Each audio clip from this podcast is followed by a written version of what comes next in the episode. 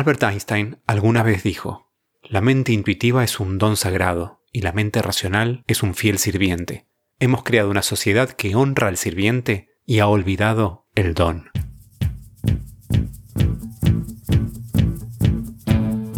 El diseño de packaging debe seducir, informar, entretener y hasta salvar el planeta. Soy Hernán Braverman y esto es Branderman, el podcast donde converso con expertos para descubrir cómo lograr un impacto positivo en los consumidores, el mercado y la sociedad. Advertencia, mantener este podcast fuera del alcance de marketineros y diseñadores de mentalidad cerrada.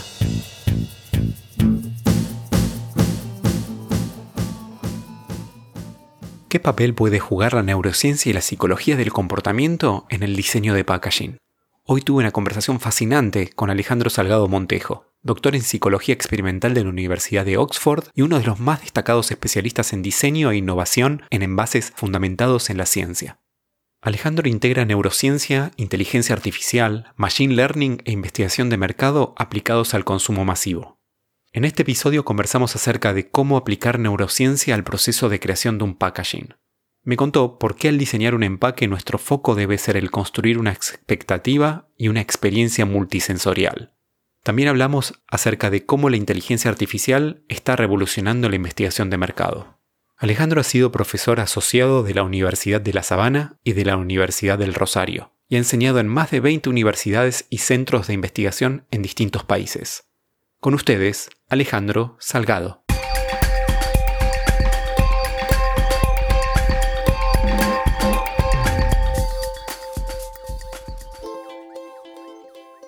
Cada uno de nosotros es un contenedor de ideas, proyectos y sueños. Sin embargo, no podemos leer la etiqueta cuando estamos dentro del frasco. ¿Qué crees que dice tu etiqueta o qué te gustaría que dijera? Wow, difícil, buenísimo, ¿no? Creo que yo diría que mi etiqueta diría científico, tal vez explorador, científico y profesor serían como mis, mis etiquetas claves ahí, ¿no? Construir una marca es como un viaje. Comienza por definir dónde estamos y preguntarnos a dónde queremos ir. ¿Cómo fue el camino que te llevó de estudiar economía a doctorarte en psicología experimental en Oxford?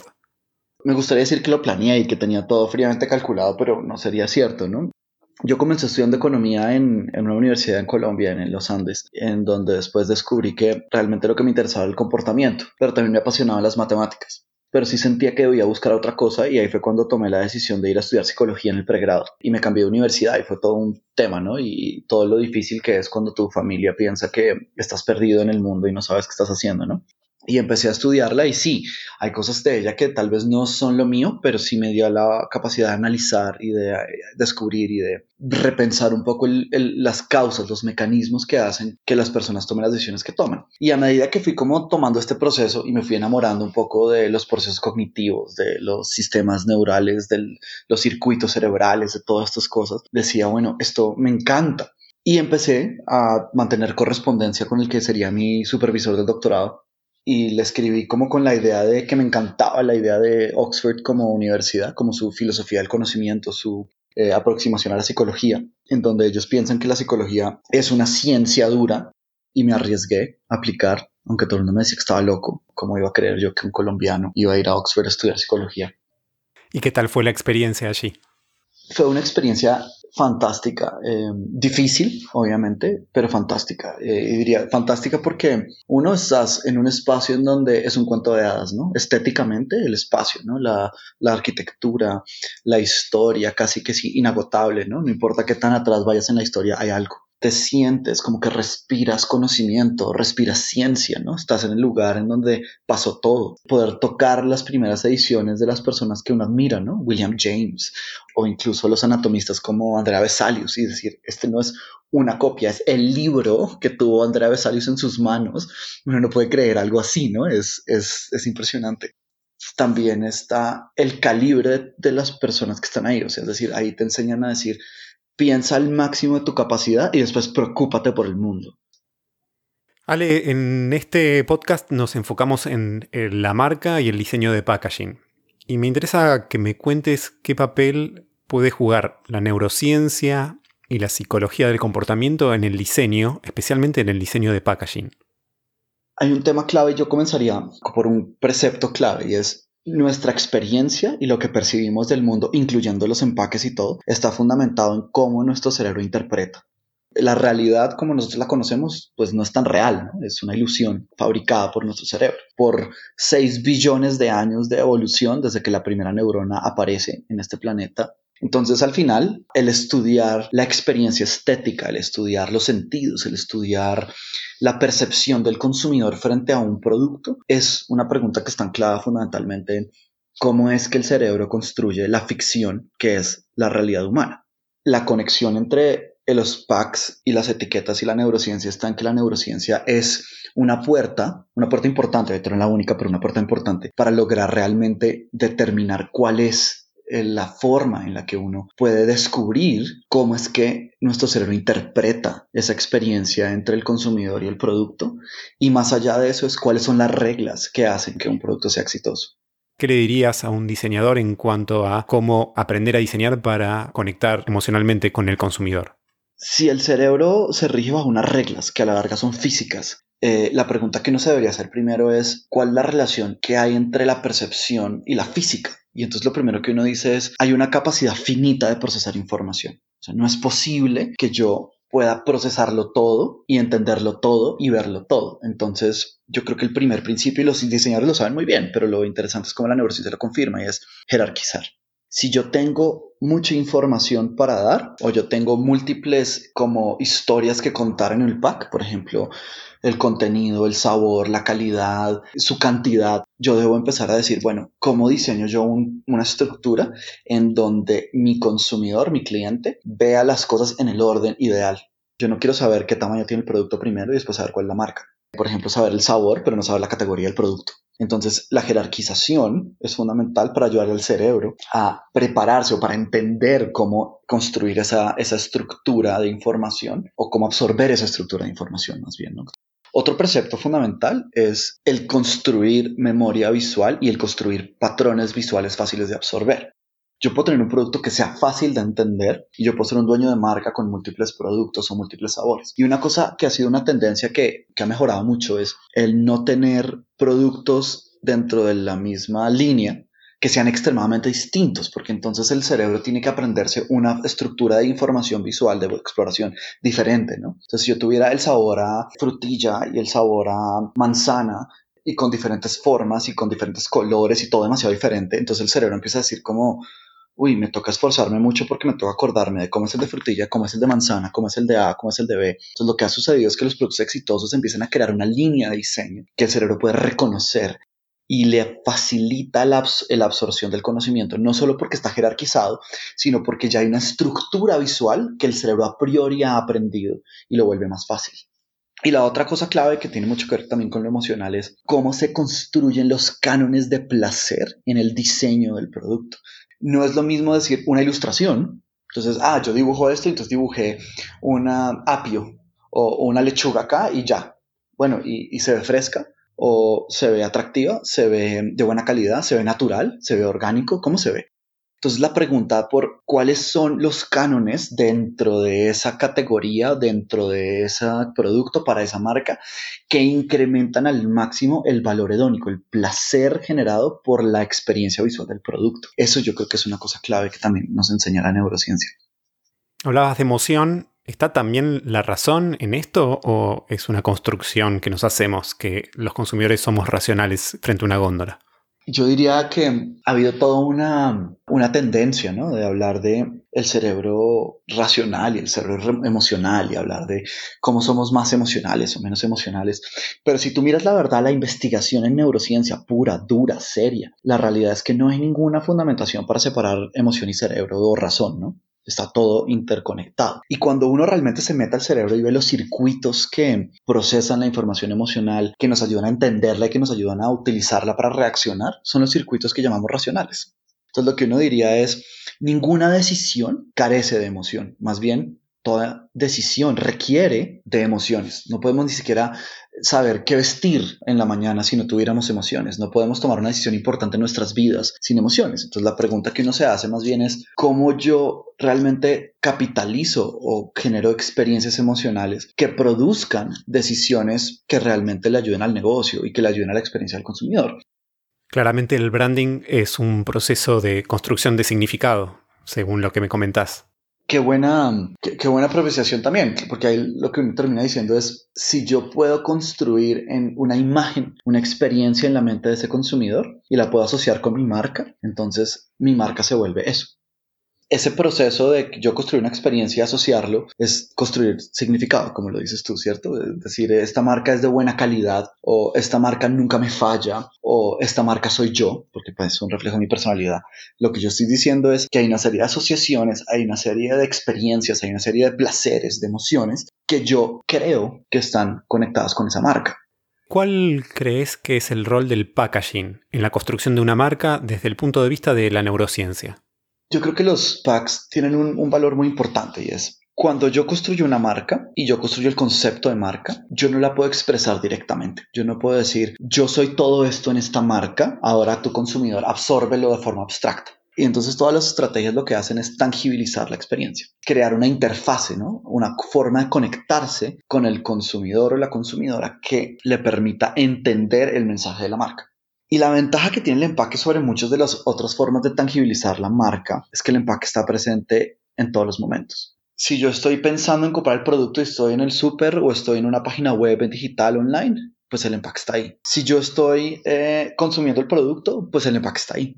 Y uno dice, ah, sí, tengo que destapar este producto, tengo que abrirlo, tengo que interactuar con él de alguna manera. Entonces el empaque está ahí. Si yo estoy en el proceso de desechar el producto, de lanzarlo al bote de basura, también el empaque está ahí. Entonces el empaque es una de las expresiones tangibles de la marca más frecuentes, más presentes en la vida del consumidor. Es que el empaque es la experiencia tangible de marca más duradera más permanente en la vida del consumidor. Eso ya de por sí nos debería decir lo importante que es. También hay estudios, por ejemplo, como los de Fajardo y Townsend, que muestran que el empaque tiende a tener la mayor efectividad en la construcción de claims y en la generación de credibilidad sobre la marca frente a otro tipo de estrategias, o sea, publicidad y ese tipo de cosas. El empaque es en el momento en que realmente se encarna la experiencia de marca, ¿no? Uno dice, yo estoy acá, y si no le creo el empaque, así la publicidad sea muy buena, pues no compro el producto. No hay ad blocker para el empaque. Exactamente. Y no solo no hay ad blocker, sino que de todas maneras, así la publicidad sea una experiencia tangible, pues el empaque es lo más tangible que hay, ¿no? La experiencia del producto y la del packaging suelen pensarse, diseñarse por separado. En general hay un equipo que define el sabor, piensa en el aroma o se enfoca en la sensación del producto y otro equipo que trabaja en el pack. ¿Cómo podemos diseñar experiencias de marca memorables a través de empaques multisensoriales? Sabes que este ha sido uno de estos como problemas en los que he pensado bastante, incluso desde el principio de mi, de mi carrera, y es esta preocupación permanente que uno tiene de qué tan alineado está el diseño con el producto, el pack con el sabor, el pack con la, el aroma del perfume. Hasta el día de hoy, la mayoría de marcas lo que están haciendo es que tienen unos procesos separados en donde se crea el empaque y donde se crea el producto, ¿no? Y lo que ha terminado sucediendo con esto es que Claro, funciona hasta cierto punto porque tú le dices al diseñador, diseñame esto que tiene que saber a esto y el diseñador desde su experiencia personal toma unos conceptos que tiene en la cabeza y dice, claro, la frutilla es de este color y sabe a esto y más o menos, entonces intuitivamente construye una experiencia. Pero eso también lo que sucede es que pues dependemos de una interpretación muy individual del proceso. Lo que sí está pasando es que nunca el diseñador realmente conoce el producto que diseña hasta que ya lo termina.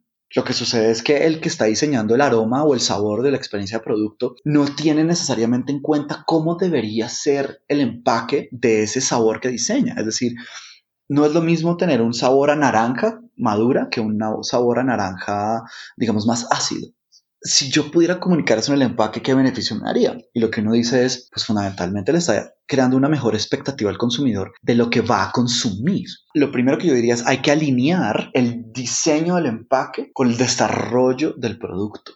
La clave es empezar a desarrollar metodologías y equipos que más tempranamente estén preocupados por alinear estos dos elementos. Por el otro lado, también a los diseñadores, hay que aprender de otras disciplinas. Interésense en las ciencias sensoriales, interésense en la perfumería, interésense en la comida, en todo lo que les conecte con los sentidos de una forma más íntima para que cuando diseñen tengan una enciclopedia mental mucho más interesante, para que puedan transformar cualquier sentido en algo visual. Y a los equipos de innovación decirles lo mismo, comiencen a pensar el producto no solamente en es que sabe a naranja, me huele a lavanda y voy a limpiar el piso con esto, sino decir, bueno, ¿y cómo se vería la lavanda? ¿Cierto? Y que empiecen a preocuparse por la estética visual del aroma o del sabor o de la textura o del sonido del producto, ¿no? Y ese es el tipo de cosas que yo siento que tenemos que empezar a pensar mucho en el proceso de alinear empaques y productos. ¿Vos crees posible conectar sensorialmente un color con un sabor? Una forma, por ejemplo, podría ser agria, una textura puede ser crocante. ¿Cómo podemos jugar con este concepto de la sinestesia al diseñar un empaque? Creo que la clave primero es entender que el cerebro continuamente está tratando de entender, de construir conversaciones entre los sentidos.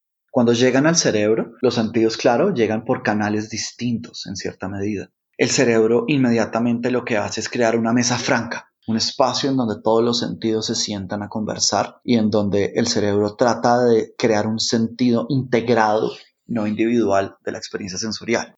Entonces, ya con eso, uno sabe que sí es posible comunicar o construir la historia de un sentido en otro. Utilizar un sonido para imaginarnos una textura o un sabor, viceversa, o como en cualquier combinación de sentidos, ¿cierto? Tomemos un empaque como el de Toblerón, con su forma triangular, sus tonos pasteles cálidos en el fondo, con una tipografía gruesa en bloque en rojo, que nos habla de crocancia, cremosidad, dulce, y que tiene la capacidad de integrar tantos elementos difíciles, ¿no? como la crocancia y la cremosidad al mismo tiempo, que además tiene una forma que es distintiva y que yo puedo reconocer rápidamente. Cuando uno lo entiende así, uno dice, ah, o sea que resulta que el poder comunicar multisensorialmente la experiencia a través del empaque incrementa el éxito del producto sin lugar a dudas, porque le está invitando al consumidor a probar algo y que cuando lo pruebe diga, yo me imaginé algo y lo que me imaginé es lo que probé es real. O sea, yo cuando hago la conexión entre lo que espero y lo que consumo, está ahí, existe.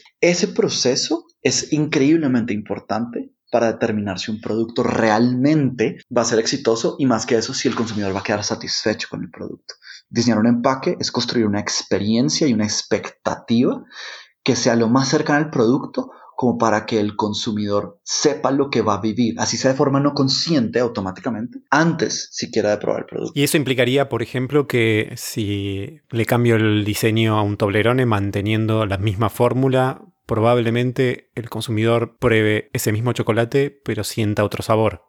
No es solo que el diseño crea una expectativa, sino que hay casos en donde el diseño es tan poderoso que puede modificar la experiencia del producto. El primer caso documentado lo documenta Haim, creo que en los años 70, eh, creo que en los 90, pero el caso sucede en los 70, y es hablando de cómo cuando 7up decide cambiar eh, su formato y pasar de la, de la, creo que es de la botella a la lata o algo así, cambia todo el, y cambia el color un poco porque en esa época la tecnología no te daba el mismo color en botella y en lata y se produce este proceso de cambio, el color de la lata no queda el mismo tono que el de la botella. Y los consumidores empiezan a decir como, oye, tú me cambiaste el sabor de mi 7-Up.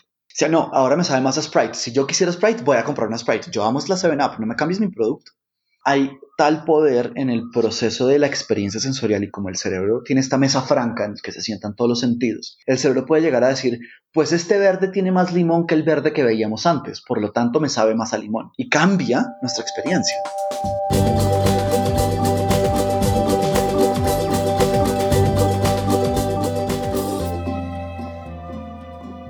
Ale, en tus investigaciones mencionas eh, a menudo que la forma del envase puede transmitir atributos sensoriales, que se puede utilizar como un diferenciador visual o incluso convertirse en un símbolo que se identifique fácilmente en todas las culturas. ¿Crees que el diseño estructural, el diseño volumétrico, tridimensional, a menudo no se aprovecha a la hora de diseñar un empaque? Qué gran pregunta de verdad. Y de hecho estaba teniendo una conversación con un cliente la semana pasada precisamente de esto. Y ellos me decían, pero la etiqueta le va muy bien en todas las pruebas y hacemos muchos estudios y, y, le va muy bien. Y yo les decía, la etiqueta está muy bien, pero ustedes tienen un problema y es que su forma de producto no es tan afín a la categoría del producto.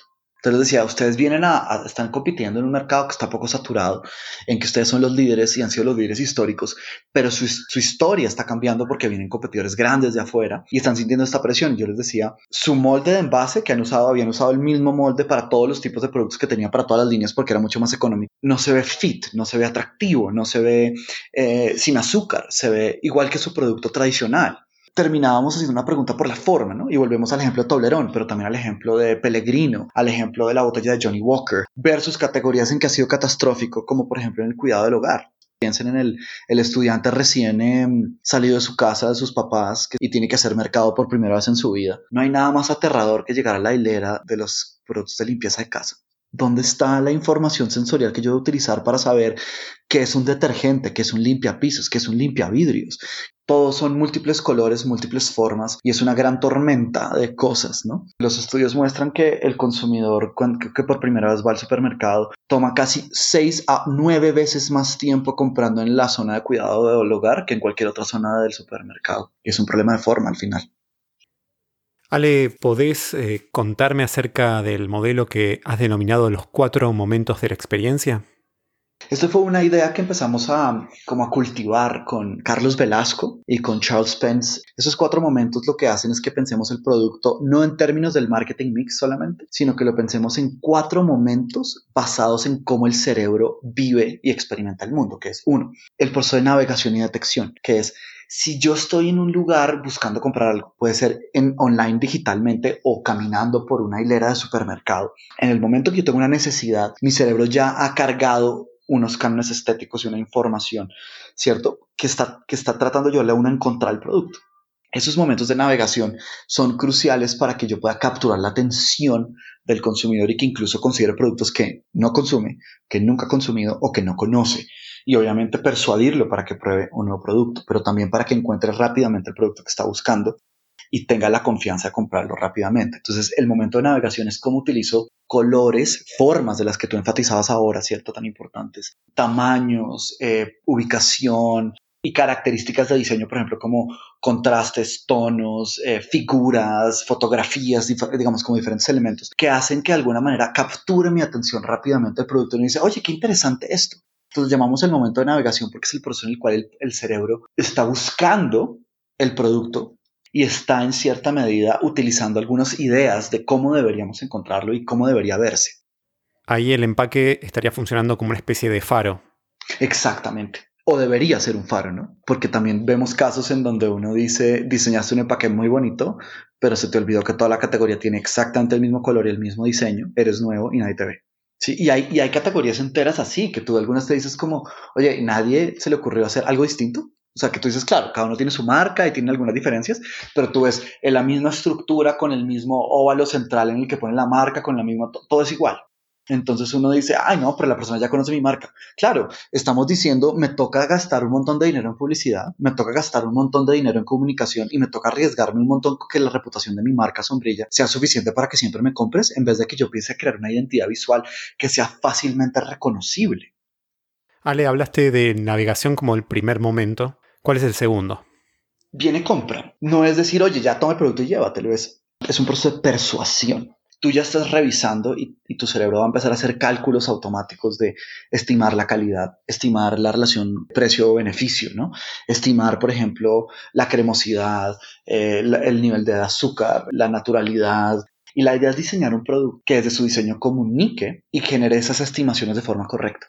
No es malo que un producto se vea azucarado e indulgente si eso es su objetivo, pero no queremos un, por ejemplo, yogurt griego bajo un azúcar que se vea súper dulce, súper indulgente porque pues no es el target. Entonces ahí la clave es siempre pensar en cómo construir esas expectativas y que el propósito no solamente sea que la etiqueta se vea bien, sino que si construya la expectativa que tenemos. Y eso no es fácil, por eso es que el diseño es tan importante, es cómo podemos calibrar visualmente la expectativa multisensorial de la persona en el momento de compra. Eso en gran medida determina la intención de compra del producto. Los diseñadores seríamos una especie de directores de orquestas sensoriales en ese momento. Sí, unos escultores en el, en el, en el aire, ¿no? Es decir, es casi como, es decir, tú esculpes el, el empaque eh, visualmente, pero la relación entre el cerebro y el empaque que sucede en el aire, que es intangible, que es tan difícil de medir, es esculpir pensamientos, como cuando el escultor empieza a darle el bloque de mármol y realmente, pues tú no sabes exactamente cómo va a quedar y, tienes que imaginártelo en tu cabeza ya solo hasta el final, cuando está terminado, que es cuando el cerebro lo está percibiendo, es, que se vuelve real para el consumidor, ¿no? Entonces es como, es diseñar sin saber el resultado final que va a tener el cerebro, pero poder esperarlo, ¿no? Es muy difícil. Tercer momento. El tercer momento es el momento de lo que es el uso del producto. qué tanto la forma, la ergonomía, la textura, el proceso de apertura y de cierre, todas esas cosas facilitan o no la experiencia con el consumidor. Ahora que cada vez más personas viven solas, el producto yo lo abro y lo puedo volver a cerrar.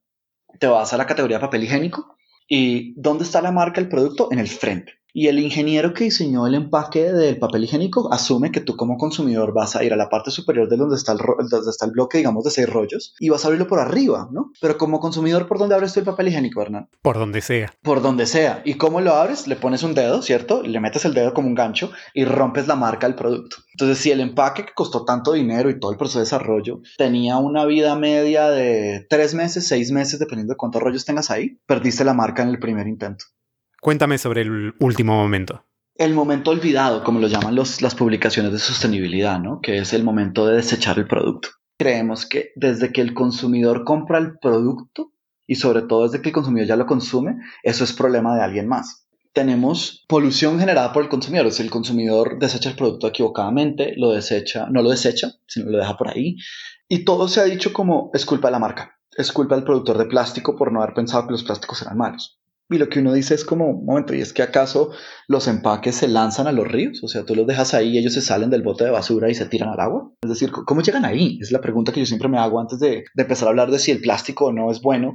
Y hay un componente humano muy grande. Le hemos invertido muchísimo dinero a los procesos de navegación, a los procesos de compra y de consumo, muy poco dinero a los procesos de, de desechar. Si tú le hablas a un consumidor y tú le dices, oye, ¿qué es esto? Y te dice plástico. Y a todos los tipos de polímeros les llama plástico, genéricamente no hay ni un solo código visual sensorial en el empaque que le permita al consumidor rápidamente tomar una decisión de cómo tratarlo.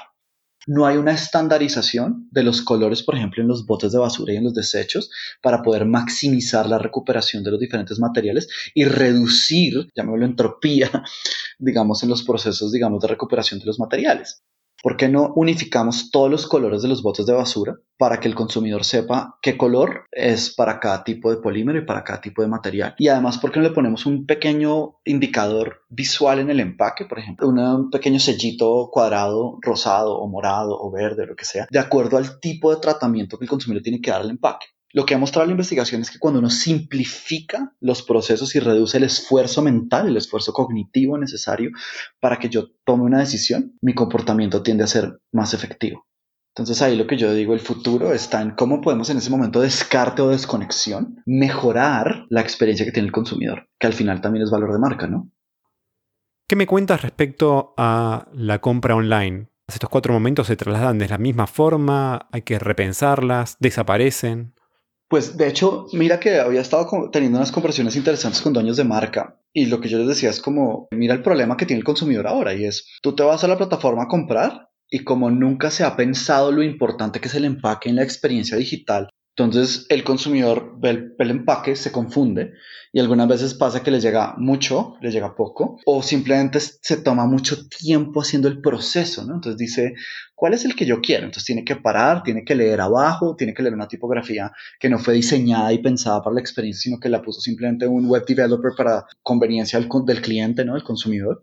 Cuando yo voy al supermercado y puedo caminar por él o puedo ir a la tienda a comprar, yo puedo notar la diferencia entre el producto de 12 y el de una unidad. En lo digital no, pero no es culpa de lo digital, es culpa de, ni del empaque, es que estamos usándolo mal. Y ahí entonces vuelve fundamental el empezar a pensar en cómo pienso yo que mi empaque, en los cuatro momentos que sea, yo voy buscando si yo ya estoy en la página, ¿qué tan rápido lo voy a detectar? Es el mismo principio que una góndola. Y por el otro lado, si yo lo quiero comprar, pues lo mismo. Si ya el empaque ya no tiene el tamaño real, sino que está reducido a la décima parte, ¿qué cosas se van a poder ver y qué tanto eso me va a llevar a la compra? Hoy el reto grande es cómo mejoramos los empaques y la presentación de los empaques para que en los contextos digitales, uno, sean fácilmente detectados, comuniquen fácilmente los drivers de compra y reduzcan la incertidumbre del consumidor en el proceso. Actualmente el proceso de idear, diseñar y evaluar un packaging posee muchos puntos ciegos. Usualmente la investigación o evaluación de los envases aparece tarde o no aparece en el proceso este de innovación y diseño. Me interesa saber si crees que estamos frente a una revolución en la investigación del packaging en cuanto al potencial del uso de la inteligencia artificial y el machine learning en este proceso del diseño del packaging. no es que la investigación esté funcionando, lo que nos está pasando es que las necesidades también han ido cambiando. Y hoy la industria lo que está diciendo es, oye, quiero algo más rápido, más económico y mucho más centrado en el problema que tengo. No quiero saber tantas cosas, quiero saber una cosa, pero lo quiero saber bien. Quiero saber si va a mejorar la penetración, quiero saber si va a vender bien, quiero saber si puedo quitarle este dibujito a la marca sin que se pierda. Con toda la investigación que ya hemos hecho, si uno es juicioso y la documenta, la organiza, la estructura y la puede integrar toda, la de todas las categorías, la de todos los productos, la de todo lo que se ha hecho, es posible empezar a construir modelos que no solamente hablen de los análisis per se, sino de hacer simulaciones y predicciones utilizando inteligencia artificial y machine learning desarrollar modelos que respondan nuestras preguntas de investigación de mercados sin tener que preguntarle a las personas, porque ya tenemos suficiente data para simular cómo la persona respondería ante esto. Eso antes era imposible porque no había computadores que pudieran procesarlo. Era imposible porque no teníamos suficiente data, pero sobre todo también porque no había un avance suficiente en la estructuración de data masiva como la que tenemos hoy. Hoy, por ejemplo, hemos desarrollado algoritmos utilizando modelos de Machine Learning, pero también lo que se llama psicofísicos, que es del desarrollo de fórmulas matemáticas y de sistemas matemáticos que simulan la forma en la que el cerebro procesa la información y nos permite calcular de una forma muy precisa, por ejemplo, qué tan rápido se va a detectar un producto o qué tan efectivo es el diseño de un producto para comunicar la cremosidad. Con eso entonces lo que se toma meses se toma minutos y lo que hacemos los humanos es interpretarlo y entenderlo para llegar a una mejor solución. Me da un poco de miedo, ¿no? Cuando los diseñadores vamos a ser reemplazados por alguna de estas inteligencias artificiales. Pues el problema siempre va a ser que la inteligencia artificial se basa mucho en, los, en la data histórica, ¿no? en lo que ha sucedido, en lo que funciona. Pero imagínate lo que nos tomará todavía enseñarle a una inteligencia artificial que viendo lo que hay, crea algo nuevo.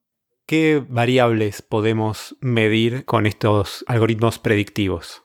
En términos de, packaging podemos medir cosas como velocidad de detección, todo lo que tiene que ver con navegación, ¿cierto? Eh, analizar todos los elementos jerárquicos, que es en qué orden se está, organizando la información y, y, procesando la información por el cerebro. ¿Qué tan probable es que diferentes elementos del empaque sean vistos y recordados? ¿Qué tan eficiente es lo que comunica el empaque en términos visuales en otros sentidos? Es decir, si comunica la calidad, el precio, la cremosidad, el, nivel de azúcar, lo ligero, lo natural, ¿cierto? Como todas esas características y beneficios del producto, los drivers y los claims, de forma automática y, o digamos implícita, o sea, aparte del color, de la forma, de la tipografía, de la textura, en fin, de todos estos elementos.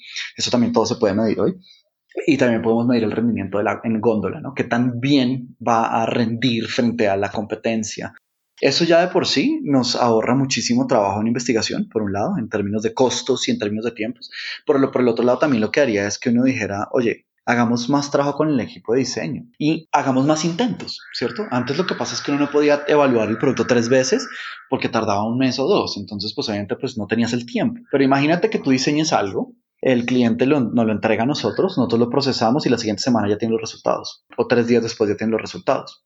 Eh, y claro que podemos lanzar un producto muchísimo más preciso al mercado sin que realmente afectemos los costos ni los tiempos.